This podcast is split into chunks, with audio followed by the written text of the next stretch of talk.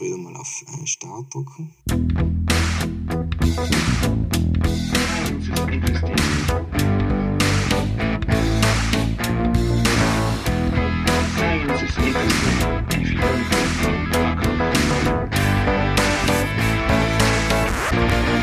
Ist gleich.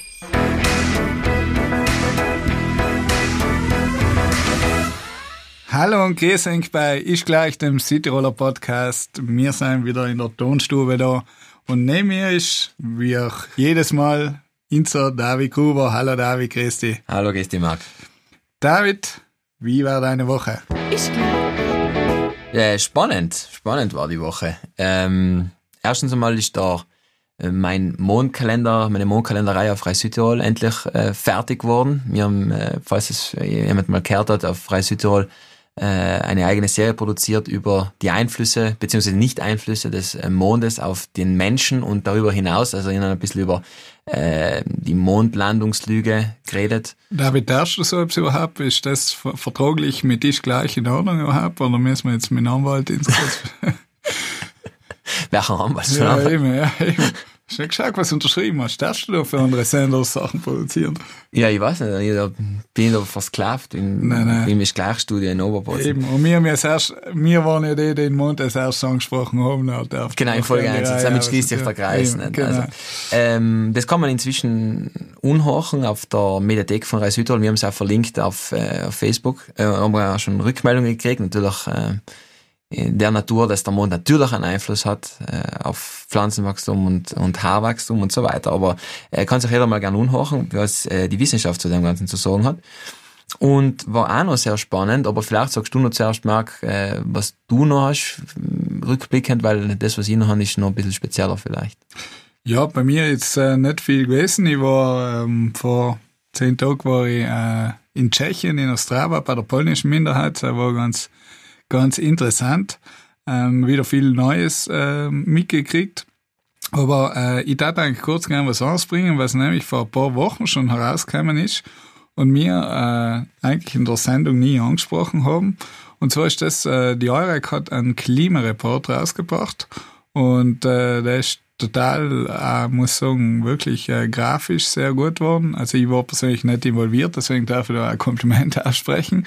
Ähm, wirklich sehr toll und ist angeschaut worden, ähm, wie sich eigentlich das Klima in Südtirol verändert, äh, was die Erderwärmung sozusagen für die Umwelt äh, für Konsequenzen hat, ähm, auch was sind die Trends, ähm, zum Beispiel bei Niederschlägen, Blitze. Interessanterweise hat der Dieter Peterlin, der ja bei uns war, äh, dort mitgearbeitet.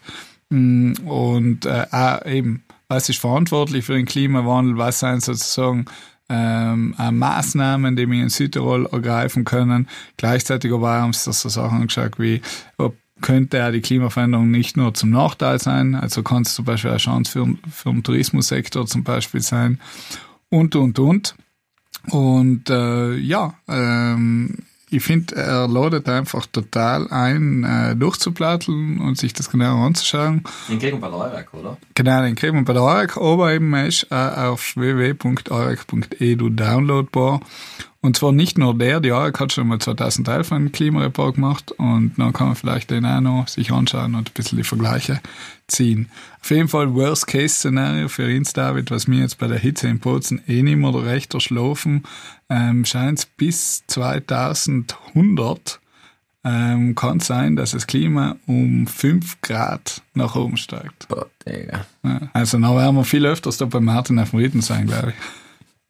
Ja, und das schien auf dem See, wo ich schaue, bei Bozen noch überschwemmt ist wahrscheinlich. Ja, David, äh, aber das war's ja nicht leider die Woche. Ähm, du hast dich auch noch mit jemandem sehr, sehr interessanten getroffen, äh, wo ich leider nicht dabei sein kann. Ja, also wir haben auch mal keinen Gast direkt bei uns im Studio. Ich habe mich getroffen mit dem Professor Dr. Günther Dissertori, ein Südtiroler Teilchenphysiker, der in ähm, am, am ETH, also am äh, Eidgenössischen Technischen Hochschule in Zürich, äh, forscht und lehrt und unter anderem am CERN aktiv ist, am äh, Teilchenbeschleuniger LHC, äh, sehr renommiert und ähm, er hat äh, in seinen großen Gefallen gemacht und zwar im Planetarium haben wir eine ähm, einen neuen Film im Angebot, Phantom des Universums. Da geht es um die famose und äh, unbekannte dunkle Materie, äh, der unter, also wo jetzt unter anderem auch beim CERN äh, geforscht wird. Und äh, um die Premiere ein bisschen ansprechender und toller zu machen, haben wir gedacht, wir suchen eine Koryphäe auf dem Gebiet und natürlich ist uns da der äh, Dr. Günther Satori eingefallen, äh, den dann kontaktiert hat und der ist dann hergekommen und hat äh, für äh, Schüler, äh, für Oberschüler einen sehr, sehr spannenden äh, Vortrag gemacht äh, zu seiner Person, zu seiner Arbeit, was man eben am LHC überhaupt macht, was ist das überhaupt und warum ist das äh, wichtig. Mhm. Äh, das war insofern auch toll, weil er äh, gesagt hat, das hört man, noch, hört man dann noch, weil ich mit ihm ein Interview geführt, dass er sich als äh, Kulturschaffender versteht. Also was ist eben wichtig, was bringt man diese Wissenschaft und auf das habe ich auch sehr gut eingegangen. Und die haben mich eben mit ihm getroffen, habe ihm ein bisschen das meine Daumen gezeigt und die Sternwarte und ihm einige äh, Fragen gestellt. Äh, jetzt natürlich ein bisschen naturwissenschaftlich lastig, weil du nicht dabei warst, Marc. Bist nicht auch gekommen. Habe ich mir nicht bremsen können, aber äh, ich denke, das äh, war eine einmalige Gelegenheit, er hat einen derart vollen Terminkalender, dass wir überhaupt froh waren, dass er gekommen ist und insofern sind wir, äh, glaube ich, auch ganz happy, dass es so... Äh, David, nein, sicher super Gelegenheit ich glaube, viele haben gar nicht gewusst, dass äh, es einen Südtiroler gibt, der am CERN äh, tätig ist und äh, sicher eine einmalige Gelegenheit. Und mir tut es wirklich leid, dass ich nicht dabei gewesen bin. Und umso mehr freue ich mich jetzt eigentlich in das Gespräch einzuhören und zu hören, was jetzt geredet habt. Ich glaube. Ja, hallo, grüß dich. Ich sitze da gerade mit dem äh, Professor Dr. Günter Dissertori äh, im, beim Gasthof Unterrecker in Obergummer neben der Sternwarte. Äh, wir haben gerade einen, äh, einen sehr spannenden Vortrag äh, gehört im, unten im Vereinshaus in Gummer. Und die Gelegenheit haben wir gleich beim Schopf gepackt und werden ihn ein paar Fragen zum, zu seiner beruflichen Laufbahn, zu seiner Arbeit am CERN in der Schweiz äh, befragen. Und äh, ja, ich freue mich, weil der Marc ist nicht da, ich freue mich, äh, dass ich ihn, Professor Dr. Günther Isidori dort bei mir begrüßen darf. Ja. Hallo miteinander. Na, ähm, CERN äh, bzw. LHC, was kann man sich überhaupt unter einem Large Hadron Collider vorstellen? Was ist das? Eine riesige Infrastruktur, umgefangen mit einem äh, 27 Kilometer langen Tunnel, 100 Meter unterirdisch. Aber eben das wirklich Spannende ist eigentlich nicht der Tunnel selber, sondern was im Tunnel steht. Äh, Im Tunnel steht immer Beschleuniger, der stärkste Beschleuniger der Welt. Und mit dem Beschleuniger kann man eben spezielle Elementarteilchen auf fast Lichtgeschwindigkeit beschleunigen und an gewissen Stellen eben zur Kollision bringen. Und in der Kollision schaut man eben nachher, untersucht man eben, was passiert genau in der Kollision äh, und äh, aus, aus, die, aus die Analysen, Datenanalysen von, von vielen, vielen Kollisionen kann man dann eben nachher Untersuchungen machen zu Elementarteilchen, zu neue, neue Elementarteilchen suchen, Wechselwirkungen studieren und so weiter. Und wer finanziert das, äh, das Ganze?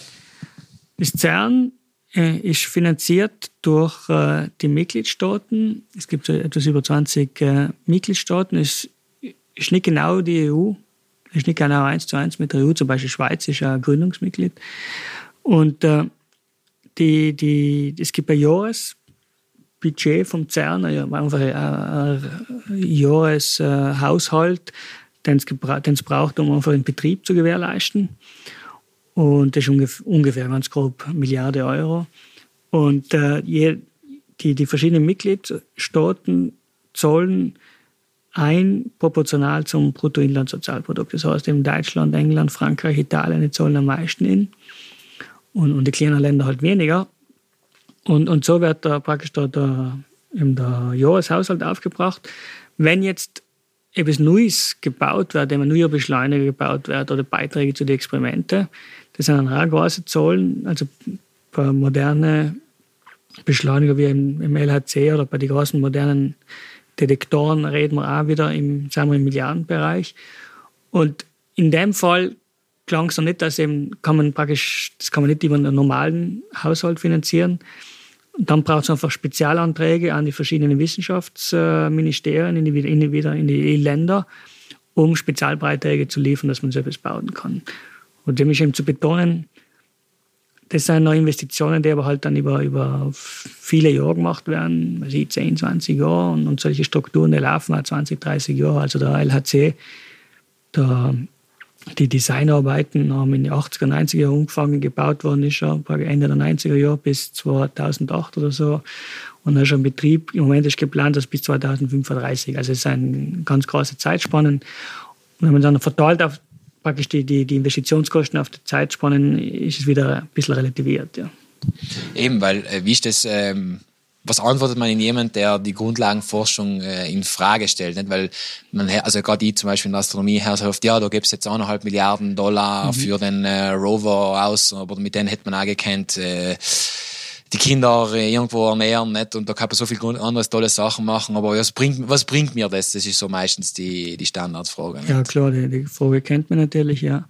Äh, die Generaldirektorin vom CERN sagt in letzter Zeit oft auf die Frage, äh, im Prinzip ist, ist praktisch der, der Jahreshaushalt verteilt auf alle Europäer, ist praktisch ein, äh, ein Kaffee oder zwei Kaffee pro Jahr, was eigentlich jeder Europäer beitragt zum CERN. Ich glaube, es relativiert es eigentlich auch wieder ganz gut. Und man, vor allem muss man es halt relativieren, wenn man sieht, was eigentlich, wie viele Gelder eigentlich in ganz andere Sachen gesteckt werden. Man kann es natürlich versuchen, allem über, über, über Geld äh, zu, zu, uh, zu argumentieren oder Vergleich zu anderen Sachen. Mein, meine Antwort auf die, auf, auf die Frage ist eigentlich ein bisschen eine andere, ein bisschen eine fundamentalere. Äh, oft einmal überrascht es, wenn ich die Antwort gebe, oder zumindest am Anfang, noch meistens aber verstehen es die Leute. Ich, irgendwann vor ein paar Jahren ist mir die Idee gekommen, zu behaupten, einfach, ich, ich bin eigentlich ein Kulturschaffender. Und das überrascht die Leute, weil bei einem Kulturschaffenden denkt man eben natürlich an irgendeinen, äh, irgendeinen Maler oder einen Mus Musiker und so weiter. Aber eben meine Erkenntnis ist, dass, das ist jetzt nicht so eine spezielle Erkenntnis, dass eben Wissen schaffen, Wissenschaft ist eine kreative Tätigkeit des Menschen, genauso wie äh, sämtliche anderen kulturelle Tätigkeiten, kreative Tätigkeiten sein. Und das sind ja, die, das sind ja eigentlich im Endeffekt die, die Pfeiler der menschlichen Kultur. Das heißt, eigentlich die Frage, die man wirklich stellen muss, ist dann eher, will die Gesellschaft Geld investieren in den Erhalt der Pfeiler der menschlichen Kultur oder nicht? Hell muss man, hell muss sich die Gesellschaft fragen. Und wenn die Antwort darauf ja ist, weil es die, Mensch, die Kultur will man fördern und erhalten, weil es uns wirklich speziell ausmacht, dann muss man eben genauso Geld investieren in, in, in Wissenschaft wie, wie in andere Tätigkeiten. Okay, also das, ähm, im Prinzip ähm, ist der Mensch nicht leider eine Maschine, sondern ein, ein neugieriges Wesen, das sich immer mehr definiert als Leih. Was bringt man das? Also als eine, Absolut. Als einer angewandten Sicht der Dinge, so mehr oder weniger. Das ist ja eigentlich, was ein Mensch ausmacht, oder sicher ein Aspekt, den ein Mensch ausmacht, ist eben, dass man eben eigentlich mehr dienen als Insel am Leben zu erhalten, oder? Weil, weil wenn man praktisch äh, als reines biologisches Wesen war man eigentlich hauptsächlich angetrieben, einfach ins am Leben zu erhalten.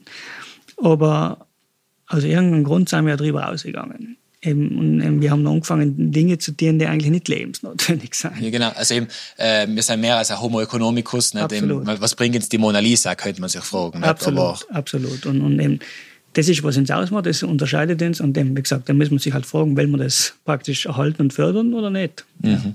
Und das eben, das im, im Großen, eine Milliarde hört sich jetzt noch sehr viel Geld tun, nicht? Aber. Es scheint sich doch eigentlich nicht mehr so viel, wenn man schaut, äh, wenn plötzlich, weiß ich, x oder Hunderte von Milliarden investiert werden können aus dem Nix, einfach um irgendwelche Banken zu retten, relativiert es das eigentlich schon ganz gewaltig. Und vor allem, wenn man es noch aufrechnet auf den europäischen Steuerzahler. Also so ein Kaffee im Jahr, glaube ich, hätte ich schon drin. Also, ja, ja. Kann man mal auf einen Kaffee verzichten, dafür die Wissenschaft äh, finanzieren. Äh, wie ist ähm, die, die Forschungslandschaft in, in Südtirol? Ich habe gesehen davor in einem Kuchendiagramm, was gezeigt worden ist, ja. eben, nicht? Äh, von wegen welche Länder, wie viel da beitragen. Ist über, mir hat ein bisschen überrascht, muss ich sagen, dass Italien, äh, glaube ich, die zweitstärkste, sagen wir, das Land ist mit den zweitstärksten, äh, zweithöchsten Beiträgen ist mir vier gekommen. Ähm, das stimmt, oder? Äh, oder? Also das ist der, also das Diagramm, das ich gezeigt habe, ist spezielles die Mitgliedschaft gewesen im, in meinem Experiment, das ist eines von den großen Experimente am CERN, am Beschleuniger. Äh, bezüglich Beitrag ans CERN ist, glaube ich, Italien nicht unbedingt zweit, ist vielleicht ah. Italien dritt oder viert. Okay, aber, aber, aber immerhin, ganz generell, ist der italienische Beitrag zur Teilchenphysik traditionell sehr, sehr groß. Also es gibt eine große Tradition. Wir gehen zurück auf Fermi, Rubbia und all die äh, wichtigen Namen. Und das hat eine gewisse Tradition erzeugt in Italien. Dann gibt es in Italien das große Institut, die Nationale, die, die ähm, Physica Nukleare, INFN. Das eigentlich auch wieder traditionell auch über Zikiki ist, auch berühmter Mann aus, aus dem Fernsehen. Mhm. Äh, traditionell allen gut finanziert gewesen ist in Italien, besser als viele andere Forschungsinstitutionen in Italien. Und alles zusammen ja, hat einfach dazu beigetragen, dass eben der italienische Beitrag am CERN, an Wissenschaftler auch zu den Experimente sehr, sehr, sehr groß ist. Wie schaust du äh, in, oder verfolgen Sie noch ein bisschen die Situation, die Forschungssituation in Südtirol? Haben Sie noch Bezug zu dem oder wie? Also um ganz ehrlich zu sein, nicht wirklich. Der Hauptgrund ist wohl, dass äh, jetzt meine spezielle Forschung, die gibt es in Südtirol nicht. Äh, also Teilchenphysik gibt es sowieso nicht in Südtirol. Physik als Forschung gibt es ja auch nicht wirklich in Südtirol. Gibt es ja auch nicht an, also Uni, Uni Bozen gibt es ja keine naturwissenschaftliche Fakultät, glaube ich. Oder zumindest gibt's, keine Physik. Gibt es aber keine Physik, ja. ja. Und äh, das ist, glaube ich, der Hauptgrund, dass ich eigentlich jetzt die Forschungslandschaft an sich in Südtirol jetzt nicht so, äh, nicht so verfolgt mhm. habe. Oder, ja, ich bin in dem Sinne wirklich mit, mit der Uni Bozen so nicht wirklich im Kontakt gewesen, bisher eigentlich aus dem Grund. Aus dem Grund, weil es einfach nicht, ja, ja. nicht gibt, okay. Ähm, ich habe äh, mal mit Kollegen von mir eine Diskussion geführt, ich kann mich erinnern in meiner Zeit an, in München, wo wir uns die Frage gestellt haben, ist äh, die Forschung, die da aus dem LHC rauskommt, ähm, verfolgt es nur den, sagen wir, den wissenschaftlichen Geist? Und zwar die Überlegung war nämlich die, weil äh, die Wissenschaft lebt ja davon, dass ein Experiment ähm, wiederholt repliziert werden kann. Jetzt kann man natürlich argumentieren, wer hat, wer hat schon das Geld, sich so einen Teilchenbeschleuniger hinzustellen, um die Ergebnisse von einem so derart großen äh, Zusammenschluss von Wissenschaftlern zu, zu verifizieren. Das heißt, eigentlich äh, fehlt so eine, eine Art ähm, Kontrollmechanismus für die Resultate, die aus dem, aus dem CERN kommen. Ähm, was kann man da, ja. was kann man da sagen dazu? Oder ist das, ist das ein Problem? Es ist eine relevante Frage, es ist aber kein Problem. Genau um auf die Frage zu antworten, hat man eben am Beschleuniger mehr als so ein Experiment. Äh, es, gibt, äh, zum Beispiel, es gibt zwei Gasexperimente, Atlas und CMS, die völlig verschieden designt sein, aber eigentlich die, die gleichen Sachen messen. Und die wirklich in direkter Konkurrenz stehen gleichzeitig. Und über die zwei Experimente ist eigentlich der Kontrollmechanismus geliefert. Äh, es kann keine Entdeck wirklich Gasentdeckung kann man nicht machen, wenn ein Experiment das segnet hat und das andere nicht. Mhm. Es ist wahr, dass die Beschleunigerinfrastruktur, die ist einzigartig, man kann einen Beschleuniger haben, aber äh, das Entscheidende ist eigentlich das Experiment selber und, und äh, die, im Endeffekt die Daten werden im Experiment genommen, ausgewertet aus, aus, äh, etc. Also ist deswegen äh, das Problem eigentlich damit äh, gelöst oder einigermaßen gut gelöst. Es ist aber eine prinzipielle Frage. Also zum Beispiel ist es eine, es ist eine aktuelle Frage, äh, weil zurzeit wird diskutiert über, was können die nächsten zukünftigen großen Beschleunigerprojekte sein auf der Welt. Und es kann, wenn es überhaupt welche, dann wird es leider weniger geben. Und ein Projekt ist ein sogenannter Linearbeschleuniger, im Kreisbeschleuniger, sondern ein Linearbeschleuniger. Eventuell wird er in Japan gemacht, ist noch nicht sicher. Und das Problem bei dem Linearbeschleuniger ist, dass es eventuell, eventuell ein Experiment geben wird. Und das wird eben äh, das wird als großes Manko von vielen Leuten eventuell auch zu Recht hingestellt. Weil man, wenn man dann wirklich mal ein Experiment, eine Beschleunigung hat, dann ist man genau in der Situation. Und weil es kommt allem wieder vor, hat man allem wieder gesehen, die Experimente, in Experimente sieht man ab und zu irgendwelche statistische Fluktuationen. Es müssen nicht mal systematische Fehler sein in Messungen. Oft mal, ich habe wirklich in meiner Karriere schon viele verrückte statistische Fluktuationen gesehen, wo man gemeint hat, das kann es, das, das muss ein richtiges Signal sein. Und nachträglich hat sich herausgestellt, nein, ist halt echt äh, die Statistik, wenn man so, so viele, wenn man so, so, so viele Verteilungen anschaut und ähm, in viele vieldimensionale Datenanalysen macht, verlangt die Statistik eigentlich sogar, dass du ab und zu musst du ganz verrückte Ausreißer haben. Und da dann eben Kontrolle zu haben, äh, ist extrem wichtig, damit eben nicht zu voreilig äh, falsche Behauptungen äh, aufgestellt werden. Ja. Weil da, da hört man ja hin und wieder mal, also gerade in die sagen wir, populärwissenschaftlichen äh, Blogosphäre, was sich jetzt auch ein bisschen mit Physik beschäftigt, mhm.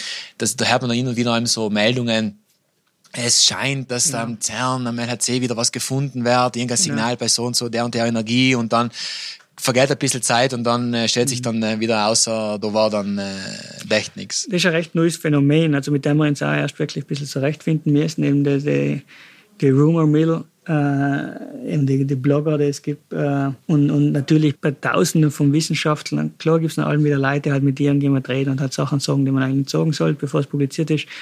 Und so entstehen dann die, diese, die, die, die Gerüchte. Und ja, ab und zu bewahrheiten sich dann gewisse Dinge, die die Blogger vielleicht schon gehört haben, dass man nur zumindest gewisse neue Resultate. Und oft stellt sich halt raus, dass es ein Gerücht gewesen ist. Ähm, aber es ist auf jeden Fall, sagen wir so, die, die moderne Wissenschaft ist genauso wie der Rest der Gesellschaft mit Social Media als neues Phänomen, und nicht mehr so neues Phänomen, konfrontiert.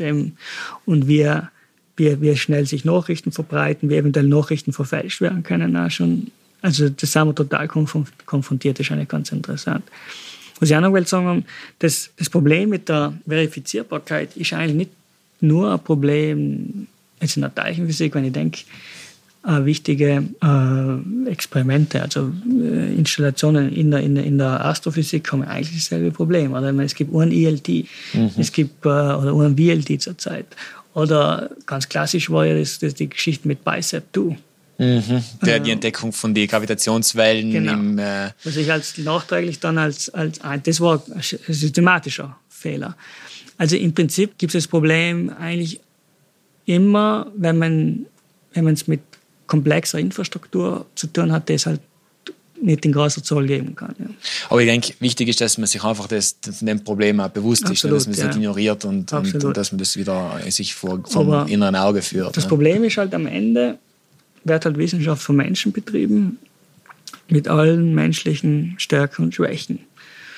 Und ab und zu bricht halt da die menschliche Schwäche durch bei wichtigen Resultaten oder anscheinend wichtigen Resultaten, dass natürlich dann auch natürlich der, soll ich sagen, der Wunsch nach Ruhm und so weiter vielleicht auch manchmal die Kontrolle ein bisschen schwächt. Also es, es ist schon einfach so, das kann man nicht wegstreiten. Es menschelt also auch am CERN sozusagen. Am CERN und im, äh, in, in, in, der Astronomie, in, in, in, in ja, Astronomie ja. oder in anderen, nicht in mhm. andere, allen Wirtschafts-, mhm. aber Wissenschaftssektoren, äh, äh, weil eben am Ende sind es alle Menschen. Ja, weißt du, äh, vielleicht dadurch wird ja die Intuition überhaupt erst in die Wissenschaft gebracht. Eine Maschine genau. wird nie so intuitiv arbeiten können, wie das vielleicht. Äh, noch nicht. Noch nicht, ja, okay. da machen wir ganz andere Tiere auf wahrscheinlich. Genau. ähm, ich noch wollte fragen, die, ähm, also um zu, ganz kurz zurückzukommen auf die Frage eben, was bringt mir das? Ne? Also es gibt, ich glaube, wir haben das eh schon recht gut beantwortet, oder ziemlich gut beantwortet mit der, wir sind Kulturschaffende, also Wissenschaft sind Kulturschaffende. Äh, jetzt könnte man natürlich auch argumentieren, äh, hin, aus der Grundlagenforschung außer entwickeln sich ja dann auch Technologien, ne? also die Spin-off, die, so, die ja. berühmten Spin-off-Technologien wie das World Wide Web, was ja am CERN äh, erfunden ja. wurde im Prinzip. Ne? Das ist eine klassische Antwort auf, auf die Frage und die Antwort ist auch korrekt. Also die, die, der Blick in die Historie der Wissenschaft äh, sagt einfach, dass es am Ende Auswirkungen auf, äh, aufs Alltagsleben gibt. Äh, wenn man das alles aus, praktisch umrechnen hat in, in, in Geldwerte, na, ist einfach die Gewinne praktisch aus der Wissenschaft äh, um so viel größer als, als die Investitionen. Es sind einfach das Faktoren jenseits von Gut und Böse. Zum Beispiel, das wird vergessen, ähm, eben es wird oft gesagt, in, in Sachen World Wide Web, okay, wenn man da den finanziellen Wert nehmen, das ist natürlich auch verrückt. Oft einen Witz gemacht, wenn, wenn das CERN praktisch ein Patent auf World Wide Web angemeldet hat, dann kann man praktisch uh, jede Woche einen neuen LHC bauen. Vom Geld, okay. das einer kämen tät. Andererseits muss man eben auch fragen, hat sich wahrscheinlich das World Wide Web nicht so schnell entwickelt, wenn es nicht Open Source gewesen war. Uh, oder eben die Werte, die, die praktisch generiert werden in der Medizin und so weiter. Aber ein Wert, der oft vergessen wird, generell auch wieder für die, für die Wissenschaft, ist eigentlich die Ausbildung eben von, von junge, hochqualifizierte Leuten. Am CERN, aber auch in anderen Wissenschaftsinstitutionen, weil da werden entweder junge Wissenschaftler oder Ingenieure, die müssen sich da behaupten in einem extrem kompetitiven Umfeld, extrem international. Und äh, was die Leute da lernen, können sie eben auch dann umsetzen, nicht in der Wissenschaft, sondern in der Wirtschaft draußen. Und, sehr oft äh, sind Leute, die aus dem Umfeld kommen und eben nicht in der akademischen Welt weitermachen, halt extrem erfolgreich in der Wirtschaftswelt. Und äh, den Wert, es gibt ab und zu Versuche, es gibt so gewisse, glaube ich, Sozialstudien, soziologische Studien, wo es so Ansätze gibt, wo man versucht, das umzurechnen in einen Geldwert, was eigentlich der Wert ist von der Ausbildung. Und das sind auch gigantische Werte. Und das wird eben zu leicht vergessen eigentlich, das Investment in Brains. Das man kann es also alles in eine Art Investition, als Investition verstehen, nicht? Also genau. das Geld, was mir da Es ist eine Investition in die Zukunft, mhm. im Endeffekt. Ist, ist wirklich ein Investment in Brains, Investition in Zukunft. Es geht eigentlich, es ist eine Investition in die Lösung von Problemen von morgen, kann man vielleicht bezeichnen. Na gut, ja. Ähm, gerade vor kurzem, äh, das ist jetzt eher äh, etwas, was nicht am, am LHC CERN produziert äh, worden ist, aber als Resultat dort gerade eine Entdeckung gegeben äh, zu dem äh, einem vierten Flavor, einen vierten Geschmack von einem Neutrino. Ja. Ähm, ja, das, das auch kurzem. genau vor kurzem. Ne? Das ähm, ist, kann, kann man so, also vielleicht ganz kurz einzugehen auf eben die Neutrinos, was das ist, was die entdeckt, wenn das wahr ist, das sollte mich interessieren, was da, äh, da wirklich drin ist, weil du ist ja auch wieder so eine klassische vielleicht Meldung mit systematischem Fehler, nicht? Aber mhm. wenn, de, wenn da was dran wäre, äh, wäre das, äh, soweit ich das mitgekriegt und verstanden habe, auch eine könnte hinführen in eine Erklärung dieser dunklen äh, eventuell, Materie. Ne? Eventuell. Es ist natürlich eine, eine große Kiste, die wir jetzt aufmachen damit. Äh, es ist so, die fundamentalsten Teilchen, die wir heute kennen, sind eben gruppiert so in, in sogenannte Familien. Es gibt sogenannte drei Familien von, von Gruppen von Elementarteilchen. Und zu jeder Familie gibt es so ein sogenanntes Neutrino. Und das Neutrino ist so ein Teilchen, das hat keine elektrische Ladung, fast keine Masse, wechselwirkt also extrem schwach mit der Rest der Materie. Und äh, die Neutrinos, äh, die treten zum Beispiel auf im, im radioaktiven Zerfall. Oder die Neutrinos sind absolut relevant dafür, dass die Sonne, die Sonne eigentlich überhaupt leuchtet. Also der ganze Prozess, der ganze, äh, wie sagt man, Brennprozess in der Sonne der nicht, der ganze Zyklus wird nicht funktionieren ohne Neutrinos und schwache Wechselwirkung. Also auf jeden Fall immer ein sehr wichtiges Elementarteilchen, ganz schwierig zu messen, weil sie eben ganz schwach wechselwirken mit Materie. Und es gibt eben, man kennt inzwischen eben drei verschiedene Typen von, von Neutrinos. Und was man vor, jetzt auch schon wieder 10, 15 Jahren her ist, hat man gefunden, dass zum Beispiel die drei Typen von Neutrinos, die können sich ineinander umwandeln. Das war zum Beispiel ein Nobelpreis auch. Und eine große Frage generell ist, ähm, warum drei? Warum gibt es da drei Familien? Gibt es vielleicht eine vierte Familie oder gibt es vielleicht weitere Typen von Neutrinos? Jetzt hat es vor in den 90er Jahren, glaube ich, oder, ein, oder auch schon wieder 10, 15 Jahre her oder länger, ein Experiment gegeben ähm, im, ähm, in Amerika, das Neutrino-Eigenschaften untersucht hat. Und das Experiment hat ein Resultat geliefert, das eben nicht wirklich leicht in Einklang zu bringen gewesen ist mit einem normalen Modell in der Teilchenphysik. Und es hat dann viele andere Experimente gegeben, die das nicht wirklich bestätigt haben. Das war das LSND-Experiment. Und äh, das Kuriose ist, eben jetzt vor kurzem, vor schon ein paar Wochen her, sind jetzt Resultate bekannt gegeben worden von einem ähnlichen Experiment am Fermilab in der Nähe von Chicago. Und die behaupten jetzt, sie, sie, sie reproduzieren praktisch die Ergebnisse, sie sehen ähnliche äh, Ergebnisse wie das andere Experiment, das schon vor langer Zeit gemacht worden ist.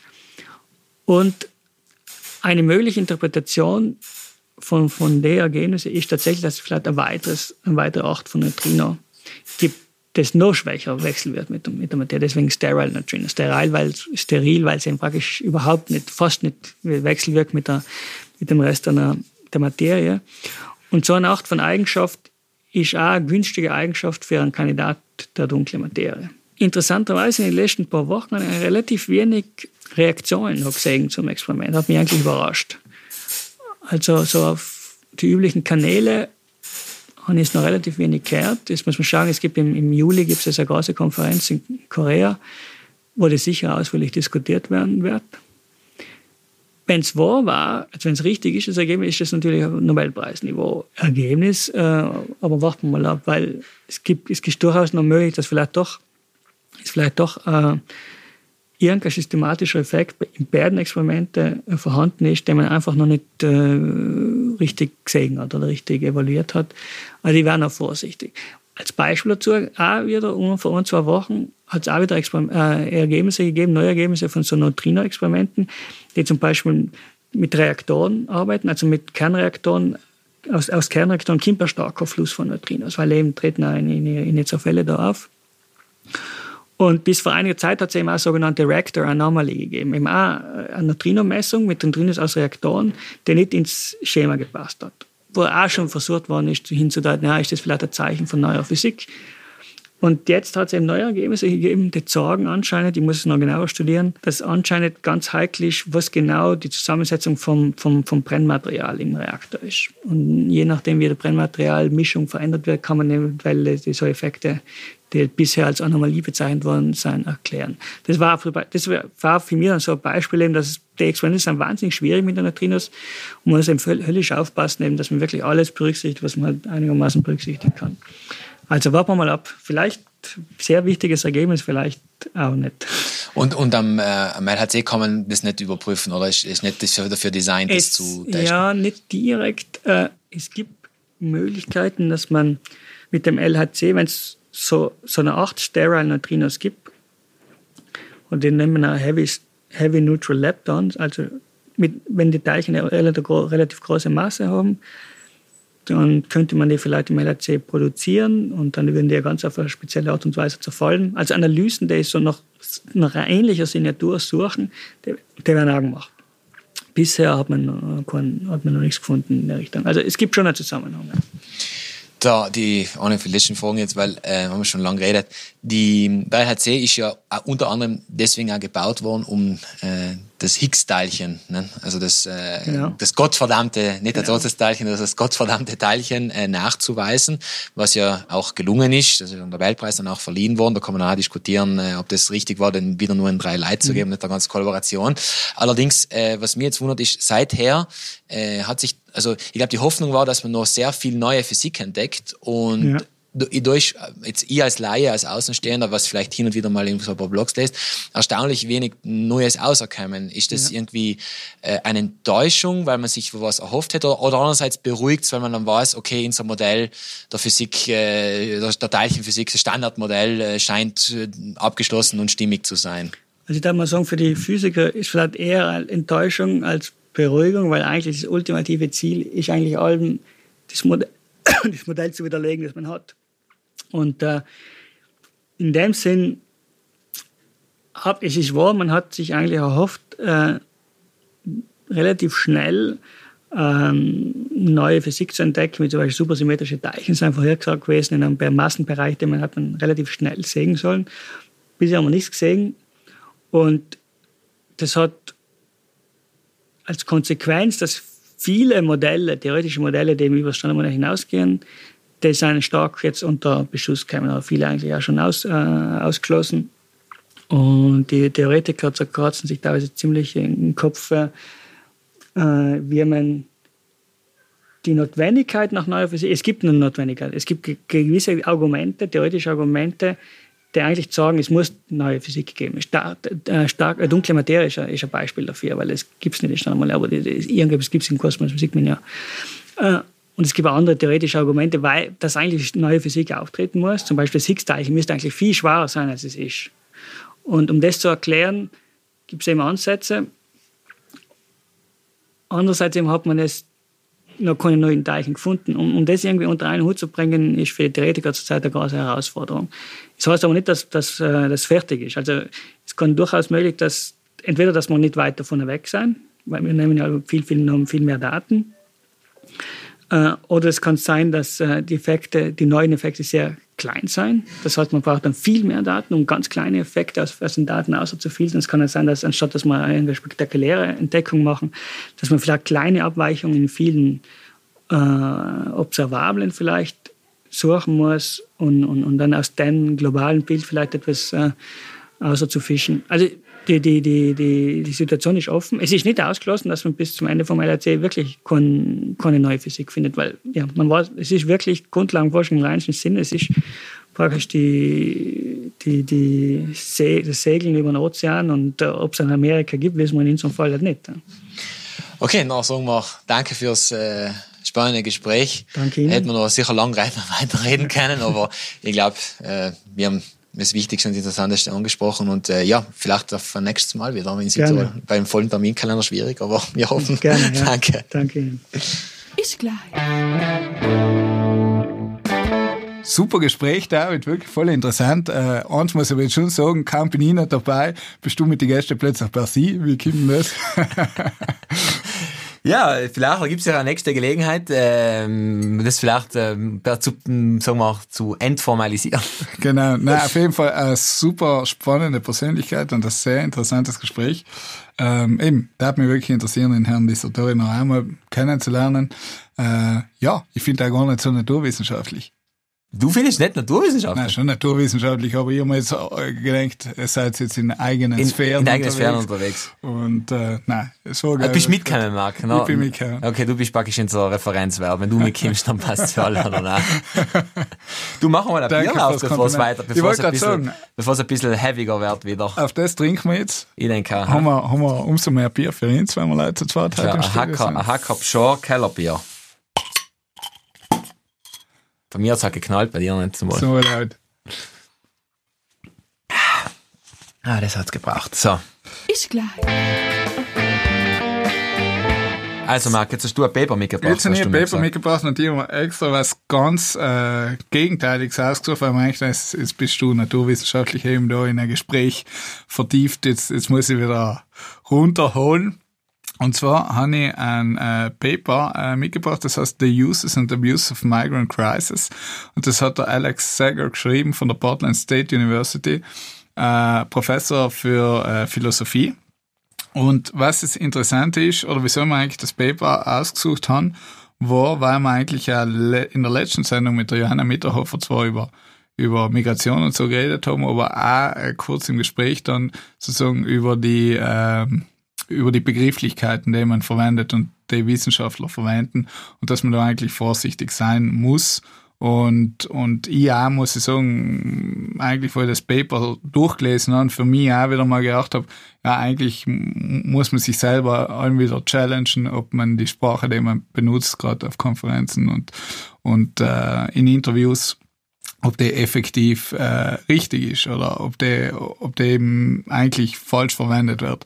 Und er macht eben das äh, an, an dem Begriff Migrant Crisis, also Flüchtlingskrise, äh, breit, weil, weil er eben sagt, äh, in den letzten Jahren, gerade im Medial, wird eben oft von dieser globalen Flüchtlingskrise oder der syrischen Flüchtlingskrise oder der Flüchtlingskrise im Mittelmeerraum gesprochen und äh, oder auch der amerikanischen und ähm, dass er sagt, dass durch die Begrifflichkeit Krise Migration eigentlich ähm, äh, eben sehr, sehr negativ und auch falsch dargestellt wird, weil im Grunde sagt er, Migration ist sozusagen einfach eine, eine ja, ähm, einfach, äh, es geht um, um die menschliche Mobilität.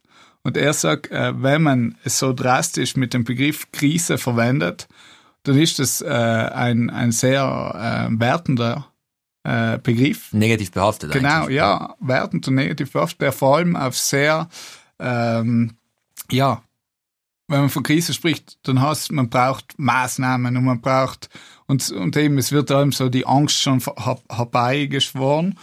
Und, und er macht das Ganze fest in diesem Paper an einem äh, Guardian-Artikel, wo, er- wo der Titel war Devastating Climate Change could lead to one million migrants a year entering EU by 2100. Und dort wird eben diese Krise so als, als riesen äh, ja, Szenario dargestellt, was Gott äh, so mehr fast als, als Weltuntergangsszenario. Und ähm, eben, äh, er sagt, äh, wieso, wieso ist es eben problematisch, wenn man von Krise redet? Erstens, ähm, wenn man von Flüchtlingskrise spricht, dann spricht man nicht, dann wird eben oft sozusagen gesprochen, dass das ein Problem für die westliche Welt ist.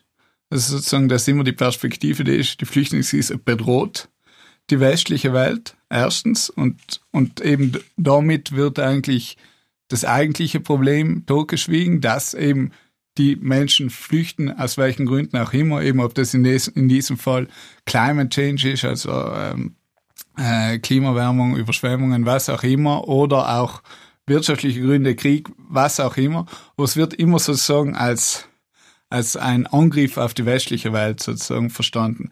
Das Zweite ist, dass ähm, das auch durch das Wort Krise eigentlich von den Personen weggegangen wird. Also es, äh, es wird nicht von auf die Migranten selbst Wert gelegt, sondern es wird sozusagen eben, das ist ein global, ein großes Phänomen und so wird es eigentlich eben nimmst die Menschlichkeit, die Unmittelbarkeit, weil man sagt, okay, eben man sieht nicht mehr die Einzelschicksale, ist eine Riesengeschichte und und that's it.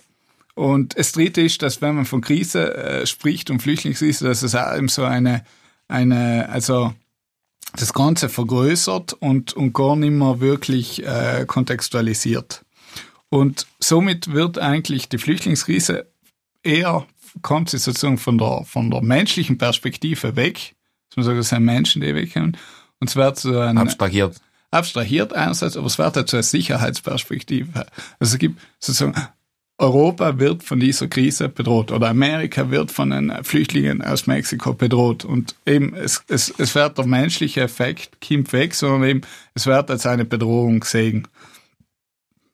Also das ist ein Punkt, äh, den er, den er äh, anspricht. Und dann sagt er, ähm, dass, dass sozusagen auch das Wort Krise falsch verwendet wird. Weil wenn man es aus dem Altgriechischen nimmt, das Wort Krisis, das ist sozusagen ein, ein ein Turning Point, also ein, ein, wichtiger Moment. Der kann aber zum Schlechten gehen oder zum Guten. Also scheint in der Medizin, das ist sozusagen der Moment, wo der Mensch entweder er wird gesund oder er stirbt. Also es muss nicht unbedingt nur negativ behaftet werden, sondern es kann eben auch gut, zu was Guten führen. Und so wie aber bei uns der Begriff Krise verwendet wird heutzutage, ist das eben nicht der Fall, weil es eben nur sehr negativ behaftet ist. Ähm, dann, ähm, was er auch sagt, äh, was Problem Krise ist, äh, wenn man von Krise spricht, dann kann das auch für die Politik negativ sein, weil eine Krise fordert zum Handeln auf. Man muss jetzt was dagegen machen und man muss es jetzt machen und man muss es schnell machen und, und deswegen sagt er, kann man sozusagen, wenn man von Krise spricht, fordert man die Politik sehr, sehr stark zum, zum Handeln auf, was oft aber negativ für die Sache an sich ist. Weil es äh, hastig gemacht wird. Praktisch. Genau, weil es hastig gemacht wird und weil es einfach eben dieser, diesen, ähm, ja, also es gibt einfach die Möglichkeit, äh, es gibt nicht mehr diese läng längerfristigen Strategien, wenn eine Krise da ist, dann muss man einfach handeln. Das führt dann natürlich sehr stark aus. Und, ähm, und ja, äh, er sagt eben, wie ich schon gesagt habe, es wird äh, eben die Vermenschlichung, also das Menschliche geht verloren. Es wird von Wellen gesprochen, nicht? wenn man von Krie ja. Flüchtlingskrise spricht, von Flüchtlingswellen. Und, und er sagt auch, oft wird es effektiv falsch verwendet. Er macht da ein Beispiel, zum Beispiel, dass ähm, in der äh, also Central American Migrant Crisis 2014, dass dort auch von, von einer Flüchtlingskrise gesprochen worden ist und man da von, von extremen Zahlen und im Endeffekt waren die Zahlen gar nicht, gar nicht so extrem.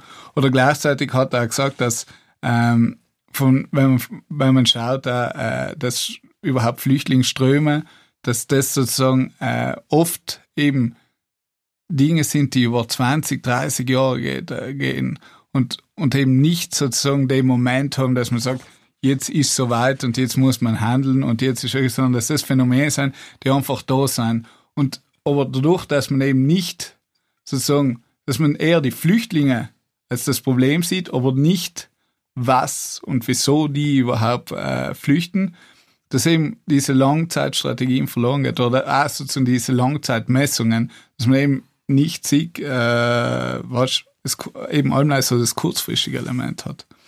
Und wie gesagt, äh, das Paper ist äh, sehr, sehr oft zitiert worden. Was, was schlag mir aber vor dann? Das er, er sagt nicht vorher, es ist, also er, er sagt, es gibt Momente, wo, wo, äh, wo das Wort Krise sehr gut zu gebrauchen ist, wo, wo, also er sagt auch nicht, dass das schlecht ist. Er will leider damit Aufmerksamkeit machen, dass mit, mit dieser Begrifflichkeit einfach äh, eben gewisse Sachen äh, verzerrt werden mhm. und, und dass, ja, ich glaube, es, es ist einfach eben ein Paper, das sehr stark zum Nachdenken auf, äh, auch anregt, ähm, dass, dass wir auch sehen, wie eben vielleicht auch medial oft Begrifflichkeiten bewusst gestrahlt werden oder nicht bewusst, aber auch eben Begrifflichkeiten, die wir ähm, Wissenschaftler verwenden, die oft ähm, einfach, äh, ja, ähm, nicht, nicht, nicht ideal sein, die sich aber so eingebürgert haben. Also es ist ja nicht, nicht schlecht, dass, ich meine, wie gesagt, Flüchtlingskrise, das Wort hat wahrscheinlich jeder von uns im Mund genommen in, in einem verschiedenen Kontexten und das passt auch. Aber wie gesagt, es ist, es ist einfach mal zu sehen, also er hat wirklich Punkte aufgeschoben, wieso er sagt, es ist halt nicht ideal. Und ich glaube, um sehr geht's einfach. Und das, das wollte ich mit dem Paper einfach aufsagen, dass, dass, ich, dass man jetzt vielleicht auch grundsätzlich alle auch nicht im wissenschaftlichen Kontext einfach oft mal echt überprüfen, was für Begrifflichkeiten wir tagtäglich verwenden. Da kann ich, äh, da kann ich auch noch etwas dazu sagen, und zwar, da, da gibt es einen Sprachwissenschaftler, der Anatol äh, Stefanovic, äh, Professor an der, äh, an der Berliner Universität, jetzt weiß ich leider nicht mehr genau welche, auf jeden Fall, er hat ein, ein Buch geschrieben, was ich jedem sehr empfehlen kann, äh, das heißt, äh, ist im Duden Verlag äh, erschienen, das heißt, eine Frage der Moral, äh, warum wir äh, politisch korrekte Sprache brauchen. Und er hat auch einen Blog, den Sprachlog heißt er.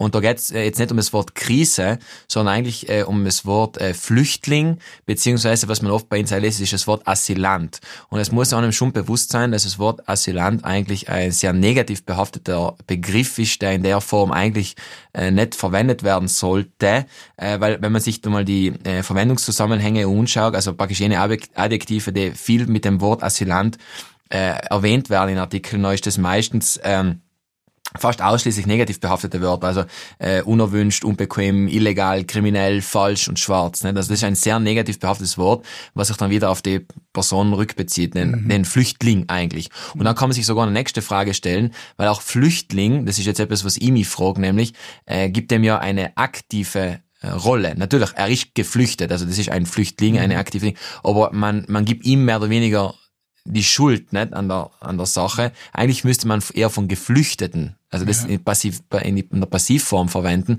weil der, der Aggressor oder die Situation, die das zu dem bewirkt hat, für das kann er höchstwahrscheinlich, mhm. er oder sie, oder auch immer gefühlt ist, höchstwahrscheinlich nichts. Also man muss, ins, da, man muss auch da schon bewusst sein, eben, dass die Sprache, die man äh, verwendet, auch Bilder im Kopf erzeugt, die das dann positiv und negativ beeinflussen können. Ne? Da hat eine Kollegin äh, von der EUREG vom Institut für Sprachwissenschaften hat äh, einmal äh, mir ein paar so Wörter gebracht, äh, aufgezählt, die früher in unserem Sprachgebrauch ganz normal worden sein und mittlerweile absolut tabuisiert und umgekehrt, weil sie eben genau eben auch geschichtlich da neue Konnotationen gekriegt haben. Das ist effektiv.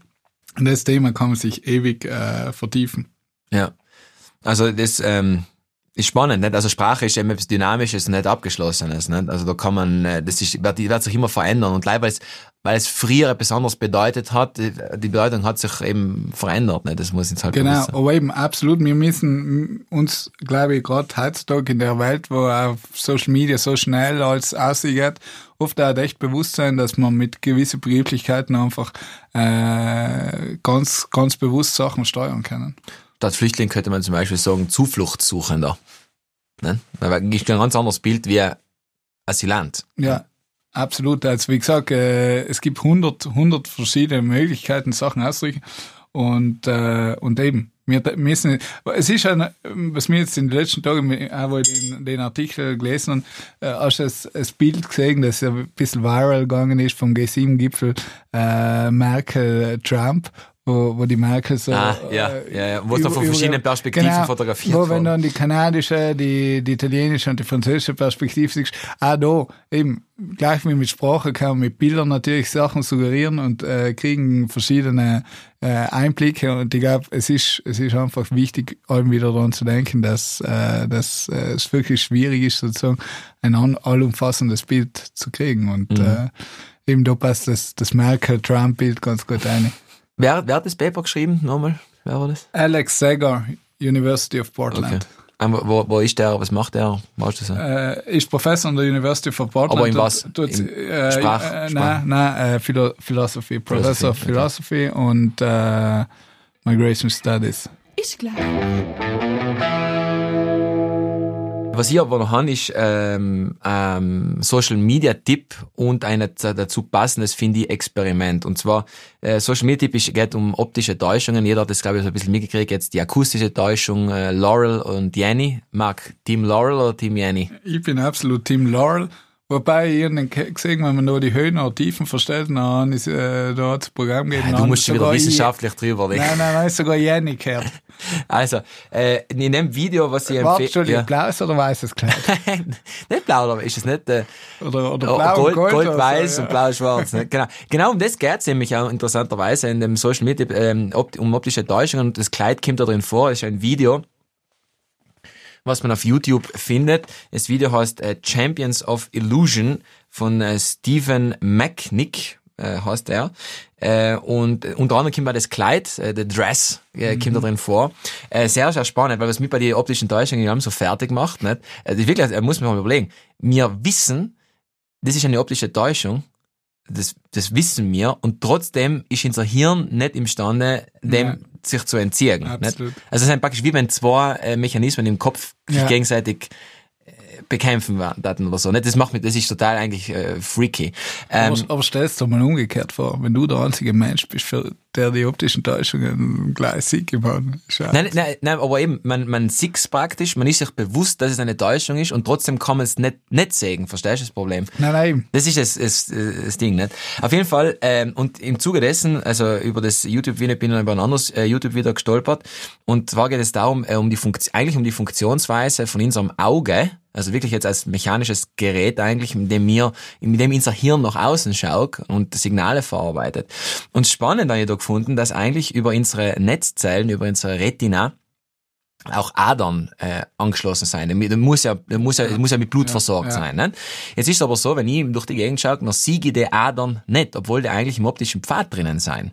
Und weil, warum ist das so? Weil sich, äh, weil unsere Sinne, die funktionieren halt so, dass wenn ein gewisses Signal ständig da ist, dass sich dann äh, der, der, die Verarbeitung das gewähnt und dass man dann nimmer sieht. Das wäre intentional blindness. Also man, man, ich spüre jetzt auch nicht, dass meine Hose an meiner Haut die ganze Zeit reibt. Wenn ich jetzt die ganze Zeit spüren tat, dann wäre die irgendwann wahnsinnig werden. Ne?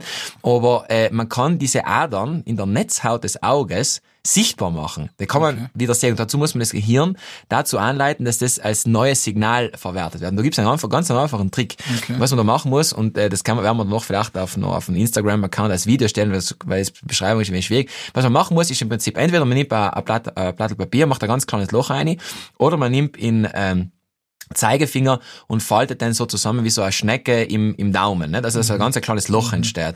Äh, da muss man ein Auge zumachen und äh, sich eine weiße Wand in, in aussuchen und dann mit dem, äh, durch das Ding durchschauen und dann ähm, so wie so eine kleine Kreiselbewegung machen. So, Marc, schau mich an. So. Ne? Und dann sieht man, wenn man das macht, also ein Auge eben zu, und wenn man das so macht, ganz kleine Bewegungen sein, das ist winzig klein, und wenn man das macht, dann sieht man plötzlich, wie so Fäden oder wie so kleine Bäume praktisch, also die Struktur sozusagen von die, von die Adern, die durch ein, das ist ja so ein krasser Effekt, äh, wie sie praktisch sich die äh, Arterien durch, die, durch einen Augapfel ziehen. hast, du, hast du das gesehen? Ja, jetzt gesehen. Das ist voll krass, Ja, oder? äh, und, und sobald es, sobald du so aufhörst, sobald also das Licht nicht mehr den Schatten wirft durch die Arterie, nicht mehr, dann sieht man es Ja, nicht mehr. so. Also äh, man kann so, man merkt eigentlich, was unser Hirn eigentlich alles ähm, ausblendet und ausschaltet und dass unser Abbild von der Realität eigentlich eine komplette Konstruktion von, von unserem Rechenbauer da oben im Kopf ist. Nicht? Also es wird nicht alles einfach eins zu eins verarbeitet. Nicht? Interessant, wie das Krasse Geschichte, ja. Funktioniert. Absolut. David, in dem Sinne, äh, darf ich sagen, äh, wir verabschieden uns. War's eine tolle Folge wieder mal. Ja, war eine tolle Folge. Hoffentlich. Jetzt, jetzt können alle noch, noch, noch das testen mit dem Auge, ob das Ja, wirklich klappt. wir filmen es gleich und stellen es noch online. Ja, es kann auch jeder natürlich von sich einen Film auf unsere Social stellen und das war total cool. Wir Schon, dass man das jetzt fotografieren kann. Ja, eben, war total super. Und nein, äh, hab's es fein, wir allem, wir freuen uns, dass ihr uns zugehört habt. Äh, lasst es gut gehen und äh, wir wünschen euch einen schönen Tag, einen schönen Abend, wann auch immer ins Herz und vielen Dank und bis zum nächsten Mal. Vielen Dank.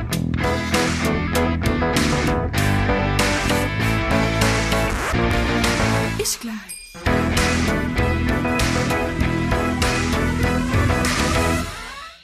Okay.